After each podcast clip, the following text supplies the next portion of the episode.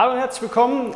Ich bin heute bei Silvenstein Rechtsanwälte und das ist Dominik. Er ist Anwalt, er ist spezialisiert ja, auf Medienrecht und Wirtschaftsrecht. Ja.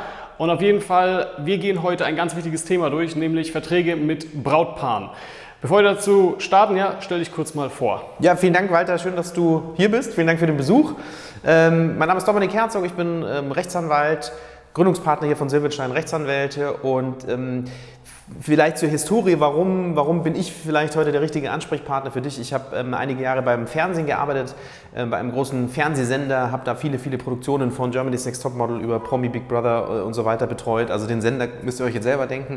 Und ähm, betreue auch heute noch viele Produktionsfirmen, professionelle Fernsehproduktionsfirmen, auch Fotografen und ähm, ja, bin deswegen so in diesen Themen, die sich, ähm, die, die, da auftauchen, früher oder später, alles was mit Bildrechten zu tun hat, äh, auch mit Geld, klar, für was bekommt man Geld, für was nicht, ähm, wie lange müssen die Sachen gespeichert werden, woran werden welche Rechte übertragen, so, das ist so, würde ich mal sagen, das Thema, mit dem ich mich am längsten auseinandersetze, habe in dem Bereich auch im Bereich Fernsehen auch meine Doktorarbeit geschrieben. Und ähm, ja, freue mich jetzt heute auf deine Fragen.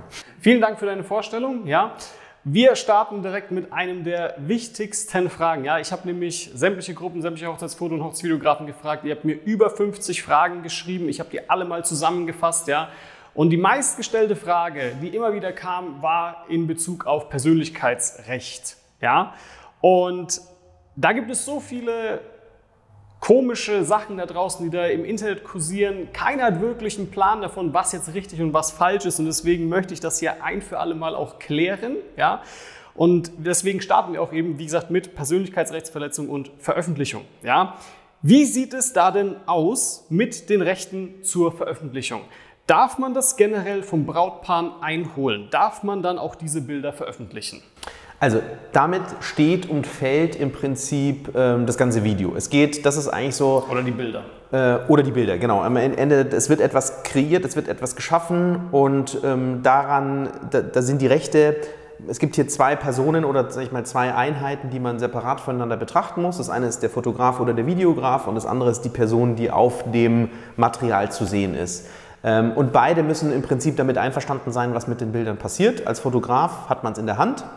Ähm, wenn man Auftragsfotograf oder Videograf ist, muss man natürlich gucken, okay, was, was ist da in dieser Vereinbarung geregelt? Ähm, und das andere ist, wie klärt man, dass diejenigen, die auf der Kamera, auf dem Bildmaterial zu sehen sind, dass die auch letztlich sich nicht dagegen wehren können, ähm, dass das Material verwertet wird, genutzt wird. Und das ist eigentlich so, das ist Dreh- und Angelpunkt. Es geht um die Rechteübertragung. Es muss also in irgendeiner Weise klar geregelt sein, was darf mit den Fotos bzw. mit den Videos passieren, ähm, für welche Dauer, ähm, in welchem regionalen Bereich, ist es vielleicht auf Deutschland begrenzt, ist es ganz Europa, ist es weltweit, ähm, gibt es irgendwelche Einschränkungen, um auf jeden Fall zu vermeiden, dass ein Brautpaar beispielsweise oder auch der Fotograf, ja, es, es, muss klar sein, in welchem Rahmen dürfen diese Bilder und die Videos genutzt werden. Und wenn das nicht klar geregelt ist, dann hat man immer das Risiko, dass drei Jahre später jemand kommt und sagt, ich habe mich jetzt scheiden lassen, ich habe keinen Bock mehr auf die Bilder, habe keine Lust mehr auf die Videos, bitte alles runternehmen. Und wenn man dann keine saubere Regelung hat, dann ja, sieht es etwas schwierig aus. Dazu werden wir auch tatsächlich kommen, weil diese Fragen habe ich auch hier vorbereitet. Ich habe diesen Fall bekommen, ja, dass Leute nach drei Jahren, oh, und jetzt alle Bilder runternehmen bitte von der Webseite und so weiter, ja. Aber bevor wir dazu kommen, ja, darf das Brautpaar die Einwilligung zur Veröffentlichung auch der Gäste einholen. Ja, weil das ist oft eine Frage, die ich bekomme, so, ja, äh, da muss ja das Brautpaar von jedem Gast die Datenschutzrechterklärung, also unterschreiben lassen.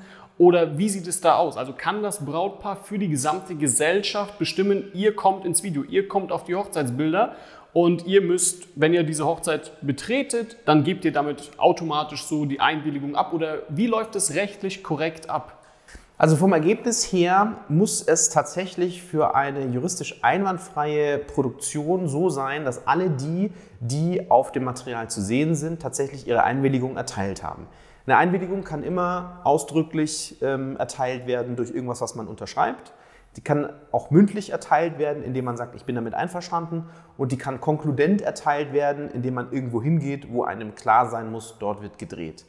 Grundsätzlich ist es so, wenn der Fotograf dieses Material erstellt, ähm, dann kann es sein, dass das Brautpaar davon ausgeht, dass der Fotograf oder der Videograf auch dafür sorgt, dass die Rechte eingeholt werden. Und das sollte man tunlichst vermeiden, gerade bei Hochzeiten. Da springen 100, 200 vielleicht bei großen Hochzeiten 300 Menschen durch die Gegend und der Fotograf muss jetzt überall irgendwie hinterherlaufen, abchecken, haben die jetzt schon unterschrieben oder nicht, wer ist jetzt, wer bist jetzt du, hast du schon, ähm, das muss man, das, das ist einfach nicht praktikabel. Ähm, beim Fernsehen, bei großen Produktionen wird es ähm, dann oft so gelöst, dass man Bilder aufhängt, dass man ähm, den Bereich, wenn man sozusagen den Produktionsbereich betritt, ähm, über so ein Schild aufmerksam gemacht wird, hier wird jetzt gedreht und dadurch, dass du den Bereich betrittst, stimmst du zu, dass ähm, Folgendes mit deinen Rechten passiert äh, muss man gucken, ob das, ähm, ob das ähm, sag ich mal, bei einer, bei einer Hochzeit irgendwie so praktikabel ist. Ich würde in jedem Fall empfehlen, hm, also vertraglich, glasklar, muss das Brautpaar dafür verantwortlich sein. Also der Hochzeitsfotograf muss aus dieser Sache raus sein.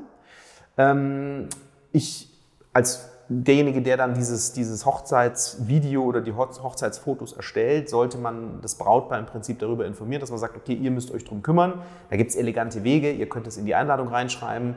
Ihr könnt es über die WhatsApp-Gruppe äh, kundtun. Ihr könnt irgendwie mal, ähm, es ist auch letztlich klar, wenn so ein Video ähm, erstellt wird, solange das jetzt nicht für einen gewerblichen Bereich oder kommerziell ausgewertet werden soll, sondern für einen privaten Bereich, da wird kaum jemand was dagegen haben. Im Vertrag sollte klargestellt sein, das Brautpaar ist dafür verantwortlich und das Brautpaar sollte in irgendeiner Weise elegant die Gäste darauf hinweisen. Es wird übrigens auch ein Hochzeitsvideo geben. Wenn ihr damit nicht einverstanden seid, dann sagt uns doch bitte Bescheid. Ähm, aber tatsächlich auf diesem Wege muss, muss irgendwie sichergestellt sein, dass diese Rechte tatsächlich dann auch, dass das Video auch genutzt werden kann, weil sonst ist es ja Perlen vor die Säue. Es bringt nichts, ähm, viel Geld für ein Hochzeitsvideo auszugeben, das dann nicht genutzt werden kann.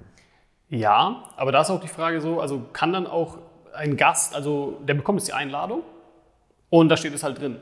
So, und dann ist das fertig oder muss der noch irgendwas sagen, muss noch irgendwas passieren oder reicht es vollkommen aus, wenn es auf der Einladungskarte zum Beispiel steht? Also wir wären auf einer Hochzeit, klar, der Jurist in seiner rosa-roten ähm, Jura-Theorie, für den, der wäre dann wirklich richtig glücklich, wenn er eine Einverständniserklärung hätte, wo der Name des Gastes draufsteht und die ist unterschrieben. So wird es beim Fernsehen in, in aller Regel bei Produktionen mit dem überschaubaren Personenaufwand, ähm, der da vor der Kamera zu sehen ist, gehandhabt. Bei der Hochzeit ist es nicht praktikabel. Ähm, in der Theorie müsste es so eine Einverständniserklärung schriftlich, mündlich in irgendeiner Weise sein. Ähm, der Fotograf, und darum geht es ja heute in diesem Video, wie kann ich mich als Fotograf und als Videograf absichern, das sollte über den Vertrag passieren, indem man sagt, der Auftraggeber, also das Brautpaar, ist dafür verantwortlich, dass die Rechte eingeholt werden. Und dann kann man im Zweifel immer sagen, hier, ähm, das war deine Verantwortung. Wenn die sich äh, wehren, dann musst du dich als Brautpaar damit auseinandersetzen. Das ist nicht meine Verantwortung. So, das ist, das ist mal der wichtigste Punkt. Ähm, rein faktisch ob das jetzt äh, reicht oder nicht, ja, das, da gibt es natürlich, äh, das ist, äh, da gibt es tausend und eine Fälle. Ähm, Teil landet auch vor Gericht. Ich habe da auch schon alles Mögliche durchgestritten von Menschen, die im Fernsehen zu sehen waren und das nie wollten, nie wussten. Ähm, da wird es immer einen gewissen Graubereich geben, aber wichtig und das, das sollte jedem ähm, Hochzeitsfotografen und Hochzeitsvideografen, der das ernsthaft betreibt, professionell betreibt, der muss unbedingt dafür sorgen, dass er diese Verantwortung abgibt. In einer klaren vertraglichen Regelung, wo drin steht, das Hochzeitspaar ist dafür verantwortlich, dass die Rechte eingeholt werden, dass die Rechte Dritter äh, alle tatsächlich gegeben sind und dass da nichts verletzt wird. So. Das ist schon mal sehr gut, ja, dass du das sagst. Denn es gibt da ja noch so viele fiese Sachen, die jetzt auch noch kommen werden. Ja? Also sprechen wir hier gerne mal über Artikel 7 DSGVO. Denn hier steht ganz klar drin, die betroffene Person hat das Recht, ihre Einwilligung jederzeit zu widerrufen. Das habe ich auch heute so im Internet nachgelesen. Genau das steht da genau so drin. Also habe ich das jetzt perfekt zitiert. Die Frage ist, stimmt das? Also kann dann blöd gesagt ein Gast im Nachhinein kommen und sich darauf beziehen oder das Brautpaar ja, und sagen, nö, machen wir doch nicht. Also der Punkt ist, ja, klar, das ist eine gesetzliche Regelung in der DSGVO, in der Europäischen Datenschutzgrundverordnung. Ähm, und du kannst dir vorstellen, als die ähm, Datenschutzgrundverordnung in Kraft getreten ist, habe ich beim Fernsehen gearbeitet und es war ein Riesenaufreger, weil ähm, eine TV-Produktion ist noch mal ein paar Euro teurer als jetzt ein Hochzeitsvideo. Und natürlich war die Frage, was ist jetzt, der Sender bezahlt eine sechs- oder siebenstellige Summe für ein Video, sage ich mal. Am Ende ist es auch nur eine Datei, die dann nicht ausgestrahlt werden kann, weil irgendeiner aus dem Publikum oder irgendein Techniker, der durchs Bild läuft, sagt, ich widerrufe jetzt hier ähm, meine Einwilligung, die ich vielleicht konkludent erteilt habe, dann kann die ganze Produktion nicht mehr ausgewertet werden. Riesenschaden, Millionenschaden für den Sender, das kann nicht sein. Ähm, es gibt da noch immer keine klare äh, Rechtsprechung zu dem Thema, aber es gibt eine starke Tendenz dazu, dass die EU-DSGVO in dem Fall ähm, nicht das entscheidende Gesetz ist, sondern das KUG, das Kunst- und Urhebergesetz. Ähm, denn da steht eigentlich drin, so dieses Recht am eigenen Bild. Ähm, 22, 23 KUG ist das geregelt. Ähm, da steht auch drin, so was ist bei Massenveranstaltungen, ähm, dieses ganze Thema, wie kann ich eigentlich meine Rechte am Bild übertragen. Und darauf beruft man sich im Bereich des, des, äh, dieser Bewegtbildproduktion, dass man sagt, okay, es geht nicht um äh, nur den datenschutzrechtlichen Gesichtspunkt, sondern es geht um Kunst- und Urhebergesetz. Und es geht darum, wenn ich eine Einwilligung erteilt habe, dann muss ich, die konnte man nämlich gar nicht so leicht widerrufen. QG ist eine häufige Frage, die im Fernsehbereich kam. Wenn man da mal eingewilligt hat, kann ich die, weil ich einfach keine Lust mehr habe, widerrufen. Und das geht nämlich nicht. Das heißt, wir haben hier so zwei Gesetze, die sich im Prinzip die unterschiedliche Dinge regeln im gleichen Anwendungsfall. Und die Frage, was geht vor? Und da geht man stark davon aus, dass dieses QUG Anwendung findet. Das heißt, man kann nicht einfach so widerrufen, weil das würde ja bedeuten, dass man im Prinzip nichts mehr auf Video festhalten kann. Auch wenn natürlich das Gesicht ein personenbezogenes Datum ist. Das heißt, ist Datenschutz anwendbar und so weiter, völlig klar. Ähm, aber diese Einwilligung, da könnt ihr immer sagen, wenn dieser Punkt auftritt, äh, kann ich jetzt da widerrufen, ich sagen, wenn so eine Einwilligung einmal erteilt ist, dann ist das QUG anwendbar und nicht die DSGVO dann kann man nicht einfach widerrufen. Setzt allerdings wieder voraus, dass diese Einwilligung natürlich vorliegt. Das heißt, da sind wir wieder bei dem, was wir vorher geklärt haben. Bin ich als Fotograf dafür verantwortlich, äh, dann müsst ihr dafür sorgen, dass alles unterschrieben ist mit einer Einverständniserklärung könnt ihr über den Vertrag diese Verantwortung auf das Brautpaar übertragen. Ist das Brautpaar dafür verantwortlich und muss diese Einwilligung einholen. Und wenn diese Einwilligung nicht eingeholt wurde, dann trägt diese Verantwortung oder das Risiko, dass ein Gast sagt, ich will aber nicht mehr auf dem Video erscheinen, trägt dann auch das Brautpaar. So ist es halt umso wichtiger, diese Verantwortung aufs Brautpaar abzuwälzen, damit ihr nicht im Feuer steht. Es wäre mal interessant zu wissen, wie sich sowas ausspielt. Also ob dann tatsächlich mal ein Rechtsstreit und so weiter und so fort zustande kommt. Und es wäre ein ewig langer Prozess, so wie sich das jetzt alles anhört. Kommt nicht vor, weil ähm, ich bin zwar Jurist und es gibt die juristische Theorie, aber ich weiß auch, wie es in der Praxis läuft. Und ähm, es gibt kaum ein Medium, wo sag ich mal, die Breitenwirkung größer ist als im Fernsehen. Da gucken Millionen zu. Und natürlich, wenn sowas schief geht, dann macht es auch wirklich nur beim Fernsehen Sinn, dagegen vorzugehen, weil du nur dann vermeiden kannst, dass Millionen von Leuten dich sehen. Bei einem privat genutzten Video, Spoiler, kann ich euch bei einer Risikobewertung sagen, das Risiko ist sehr, sehr gering, dass da jemals ein Rechtsstreit äh, daraus hervorgeht. Das heißt, für euch als Produzenten ist wichtig, dass ihr euer Geld bekommt und dass das Video fertig ist, dass das abgenommen ist und die Sache erledigt ist. Und alles andere muss dann letztlich das Brautpaar regeln dass sowas tatsächlich mal vor Gericht geht, halte ich für absolut ausgeschlossen. Also es muss wirklich jemand sein, der komplett lost ist. jetzt kommt aber noch eine andere Frage und zwar zum Beispiel, wenn jetzt keine Zustimmung gegeben wurde, ja, aber diese abgebildeten Personen sind gar nicht zu sehen. Also zum Beispiel, man sieht nur die Hände. Ja, und den Ring zum Beispiel. Oder man sieht nur den Brautstrauß. Oder man sieht in so einer Silhouette, ja, also sehr unterbelichtet, ähm, eine Person. Darf man sowas dann dennoch zum Beispiel auf Instagram posten? Ja. ja. Also, also obwohl man keine Veröffentlichung theoretisch hat? Ja, da geht es um die, also da muss man wieder unterscheiden. Ähm, wenn, wer ist Inhaber der Rechte? Als erstes mal derjenige, der die Fotos oder die Videos schießt, also der Fotograf, der Videograf. Dann ist die Frage, hat der die Rechte an das Brautpaar übertragen oder hat er Rechte zurückgehalten? So, das ist da mal die Frage. Kommen wir vielleicht noch beim Thema Referenznutzung, ja. Eigenwerbung dazu. Ähm, so, aber das ist mal die Ausgangslage und ähm, Davon zu unterscheiden ist jetzt nochmal die Frage, darf ich den, der auf dem Bild drauf ist, zeigen? Also man muss immer unterscheiden, das eine ist der, der quasi hinter der Kamera steht und das andere ist der, der vor der Kamera steht. Beide müssen irgendwie zugestimmt haben, dass eine, eine ähm, Auswertung stattfinden darf. Wenn es jetzt mit auf Fotografenseite, dem der hinter der Kamera steht, alles soweit fein ist, ist die Frage, was kann denn der, der vor der Kamera ist, dagegen tun? Vielleicht hat der nur zugestimmt, dass dieses Video halt von dem Brautpaar zu Hause im Wohnzimmer angeguckt wird, aber nicht, dass es bei Instagram erscheint. Und ähm, da geht es am Ende um die Frage, muss diese Person vor der Kamera eigentlich zustimmen, wenn sie gar nicht erkennbar ist?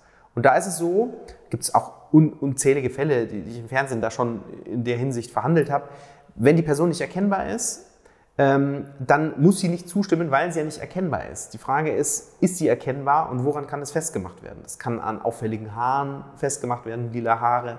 Das kann an einem Style, ja, wenn ein Gast äh, das ganze Jahr über den gleichen Anzug trägt, den gleichen grünen Anzug, äh, und allein durch diesen Anzug in seinem Bekanntenkreis erkennbar ist, ja, wäre das so ein Punkt. Wenn aber diese Erkennbarkeit entfällt, ähm, zum Beispiel, das kann man ja auch ähm, forcieren, sage ich mal, durch vielleicht eine Nachbearbeitung, durch ja, eine Pixelung, klar. durch Schatten und so weiter. Wenn die Person nicht erkennbar ist, dann können diese Fotos verwendet werden. Aber jetzt Beispiel Hand. Ja, man zeigt zum Beispiel die Hände, mit die, die halten sich so beide die Hände. Die Hände wären ja theoretisch erkennbar. Mm, ist nee, zwar keine Person erkennbar, aber die Hand. Nee, ist nicht. Also die, diese Hand, dass die Hand jetzt einer Person zuzuordnen ist, halte ich für, für nicht vertretbar. Okay. Das kann gezeigt werden. Auch wenn ich sehr schöne Hände habe. Aber ja. ich könnte da das. Ja, aber dann sagt er halt, ja, ich habe einen Ring und das ist ja mein Ring, also kann ich jetzt für mich zuordnen. Ja, aber ganz ehrlich, diesen Ring, ja, bin auch verheiratet, ähm, bis man den mal, also das, ist, das reicht nicht. ja, Wenn jetzt natürlich, ähm, keine Ahnung. Ich bin da jetzt extra fies. Ja, ja, nee, mhm. völlig in Ordnung. Ich, ich, so, so, muss man ja auch als Anwalt rangehen. Was ja. kann Worst Case passieren? Ähm, aber wenn jetzt jemand zu mir kommt und sagt, da ist meine Hand bei Instagram zu sehen, und das möchte ich nicht, weil das ist ja, es verletzt mein Persönlichkeitsrecht. Dann würde ich sagen, ganz ehrlich, deine Hand ist wunderschön, aber ich erkenne nicht, dass diese Hand dir gehört und keiner außenrum erkennt das. Insofern äh, muss ich dir leider sagen, äh, du kannst nichts machen. Das Foto bleibt trotzdem weiter bei uns. Ja, okay. Das sind jetzt Kleinigkeiten, wir brauchen wichtigere Fragen. Ja? Was ist denn, wenn ein Brautpaar ja, zum Beispiel im Nachhinein kommt und sagt, sie möchten die Bilder nicht auf der Homepage haben, nicht auf Insta, wo auch immer, obwohl sie den Vertrag zur Einwilligung gegeben haben. Ja, da sieht es schlecht aus. Das ist genau dieser, dieser Punkt, ähm, diese einmal erteilte Einwilligung. Ähm, also die, die kann nicht ohne weiteres widerrufen werden nach dem, nach dem QG. Ähm, und umso wichtiger ist auch, dass diese, der Punkt der Referenznennung bzw. der Eigenwerbung im Vertrag geregelt ist. Das ist ein ganz wichtiger Punkt. Rechte sind wie so ein Ball. Ja? Ähm, so, ähm, die, sind, die hat entweder der eine oder der andere. Man kann jetzt diesen Ball aufschneiden, kann sagen, okay, beide haben eine, die Hälfte des Balls, beide können irgendwie das Video nutzen. Ähm, es kann auch sein, dass die eine Hälfte ein bisschen größer ist, weil das Hochzeitspaar darf das halt zeitlich unbegrenzt nutzen für alles Mögliche, vielleicht auch kommerziell. Der Fotograf oder der Videograf hat nur so eine kleine, so eine kleine Scheibe.